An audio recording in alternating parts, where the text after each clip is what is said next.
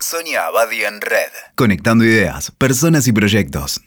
Hoy las ciencias humanas, después de años de intentar someterse en forma excluyente al racionalismo, redescubren formas de conocimiento sutiles y enriquecedoras que habían sido desprestigiadas y muchas veces descartadas. Les quiero hablar de ese nuevo y antiguo saber. Pero ¿cuál es el sentido de estudiar en la actualidad formas de conocimiento no lineales, como por ejemplo la intuición, la recopilación de datos no evidentes y sin duda la empatía? Bueno, por una parte nuestros saberes sobre estos instrumentos de conocimiento han avanzado muchísimo gracias a la investigación empírica y por eso se nos permite revalorizar su calidad e incluso su precisión. Pero además, si la red hoy en día es el territorio del exceso y de la velocidad, va a requerir de un modo muy especial de selección de la información para poder aprender en forma inmediata cada situación. En este mundo complejo, globalizado, en red, estas formas de conocimiento se vuelven particularmente eficaces para comprender rápidamente y en forma abarcativa lo que está pasando en un momento determinado. Quiero hablarles de un epistemólogo, Carlo Ginzburg, un italiano, que escribió un libro muy interesante que se llama Mitos, Emblemas e Indicios. ¿Qué dice Carlo Ginzburg?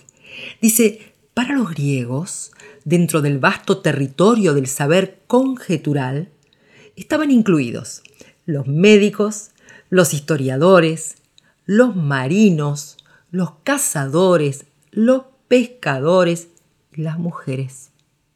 Y dice, nadie aprende el oficio de conocedor o diagnosticador si se limita a poner en práctica reglas preexistentes. En este tipo de conocimiento entran en juego elementos imponderables, olfato, ojo clínico y sin duda intuición. Y cada vez se hace más necesario en las ciencias humanas disponer de un método que nos permita entender eso que es único e irrepetible, que no responde a reglas prefijadas. Las ciencias conjeturales, cuyo instrumento es el método indicial de recopilación de indicios, se ocupan de reconstruir la realidad a partir de indicios hábilmente seleccionados y compaginados. Este epistemólogo e historiador, del cual les estaba contando, Carlo Ginzburg, recupera y analiza las características del método indicial, de los indicios. Él nos cuenta cómo, hacia fines del siglo XIX, surgió en el ámbito de las ciencias humanas la necesidad de un nuevo paradigma, que hasta entonces era ampliamente usado, pero solamente en la práctica, y no existía teoría que lo explicara. Y se trata de la milenaria táctica de construcción del conocimiento aplicada a lo único e individual, el llamado método indicial, que no usa leyes generales ni puede sistematizar. Él nos relata cómo este paradigma de lo único fue recuperado por tres disciplinas cuyo objeto de estudio son los fenómenos individuales. La historia del arte, la criminología y el psicoanálisis. Entre 1874 y 1876, un médico y crítico de arte, otro italiano, Giovanni Morelli, creó un nuevo sistema para reconocer la legitimidad de una obra de arte. Hasta ese momento el modo imperante había sido considerar las características más notorias que definían a cada artista. Por ejemplo, la forma en que dibujaba la boca o las manos, o la forma en que usaba los colores. El doctor Morelli sostuvo que esas eran precisamente las más sencillas de copiar y dijo que a cambio habría que detectar los detalles menos evidentes de la obra, que Morelli atribuía a rasgos inconscientes y expresiones involuntarias de la personalidad del artista, lo que se le escapaba, y no era intencional. Y nos dice, estos datos marginales son reveladores porque constituyen los momentos en los que el control del artista se relaja y cede su lugar a impulsos espontáneos que se le escapan sin que se dé cuenta. Por su parte, nos cuenta también Ginsburg, en las décadas del 80 y 90, el escritor inglés Conan Doyle publicó una serie de novelas que eran protagonizadas por un personaje que se hizo célebre, el detective Sherlock Holmes. El método criminológico de Holmes se parecía notablemente al método crítico del doctor Morelli. E increíblemente, para la misma época, en Viena, el psicoanalista Sigmund Freud postuló la exploración del inconsciente mediante una técnica que revela complejas constelaciones de conflictos reprimidos a través de signos y síntomas aparentemente sin sentido o insignificantes. Freud recupera e interpreta los datos marginales reveladores de la historia, la personalidad y los conflictos de cada persona. A este método, también indicial, lo denominó psicoanálisis y él mismo reconoció en uno de sus textos el parentesco de su método con el sistema del doctor Morelli para las obras de arte. En ninguno de estos casos se recurrió a medir con precisión, a detectar generalidades, a formular leyes. El paradigma indicial no es un paradigma de lo universal, sino siempre de lo particular. Sin embargo, como lo destaca Ginsburg este modo de conocimiento solo está al alcance de un experto, ese al que en el arte se suele llamar connoisseur. Sus características son una gran intuición, en parte innata y en parte desarrollada, una vasta experiencia y la capacidad de poner su mente en un estado de atención no focalizada, permeable a los indicios sin prejuzgar los datos y permitiendo que el conocimiento se integre a través de su persona.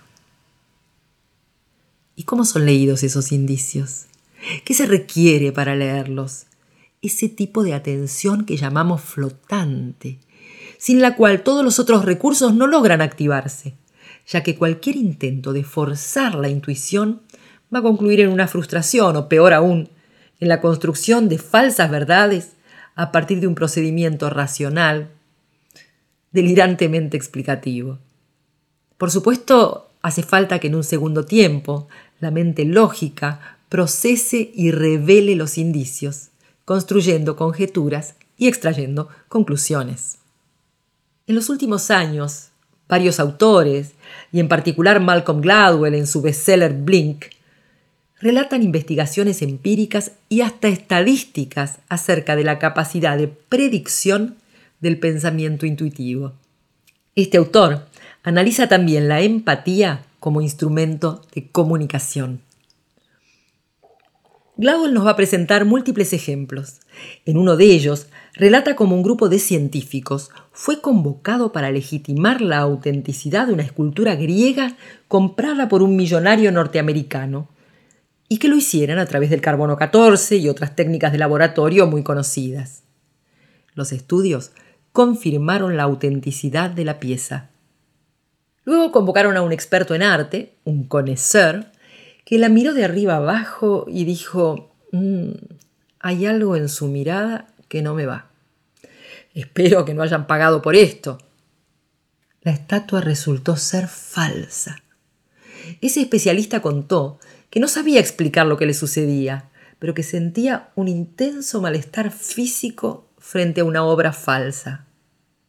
Otros expertos también relatan que antes de hacer la evaluación de una obra, suelen pedir que la mantengan cubierta con un paño hasta que ellos se instalen en el estado mental adecuado.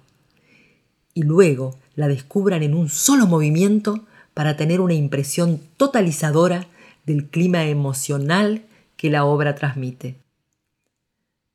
Y esto sigue siendo cierto cada vez que necesitamos evaluar personas, hechos o contextos. Dice Gladwell, el estado mental es el factor esencial en la toma acertada de decisiones.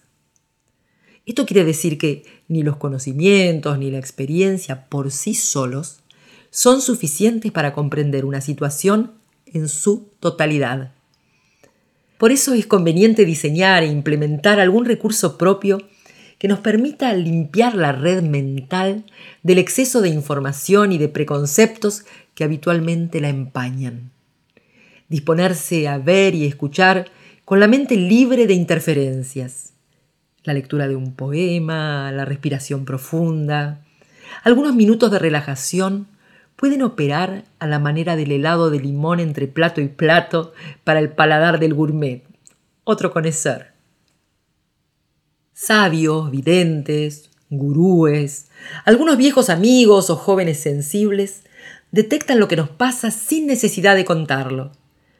Más aún, parecen conocer nuestro carácter y hasta nuestras preocupaciones. Pero ¿cómo lo hacen? Se ofrecen como caja de resonancia, dejando en suspenso la atención. Al estar la mente y el cuerpo en atención flotante y su persona bien presente, nos descifran como una totalidad y se produce la verdadera comprensión. Por otra parte, la empatía y la intuición, al ser formas de aprehensión inmediata, son más veloces que el razonamiento, y esto las hace tan adecuadas a la velocidad del mundo actual. Por eso, aun si contamos con periodos breves para responder, siempre conviene dedicar un primer momento a dejar operar la función red, la conectividad mental, que nos va a servir para percibir alternativas antes de activar la observación lineal, que es la que solemos usar en el momento de actuar. Pero podemos confiar en la intuición y en la empatía. ¿En qué circunstancias? Algunos dirán que es peligroso confiar en la primera impresión, que hay que tomarse el tiempo para explorar y analizar a las personas y los hechos. Y esto no deja de ser cierto. Pero lo notable es que cuando nos equivocamos en nuestra percepción inicial, no es por haber dejado actuar a la intuición, sino porque no hemos sabido desactivar nuestros prejuicios y preconceptos al enfrentarnos a algo o a alguien nuevo. Cuando hablo de pensamiento en red, Estoy hablando de un modo de pensamiento que descubre, que legitima, que promueve ese funcionamiento intuitivo y empático como una forma inmediata de observación y conocimiento. Allí no se descalifica la intuición o la empatía como un residuo marginal del pensamiento lógico y tampoco se lo idealiza desde la espiritualidad. Junto a la comprensión lógica, cuando pensamos en red, estamos integrando también lo inconsciente, el cuerpo y las emociones. Escuchaste Sonia Abadi en Red. WeToker. Sumamos las partes.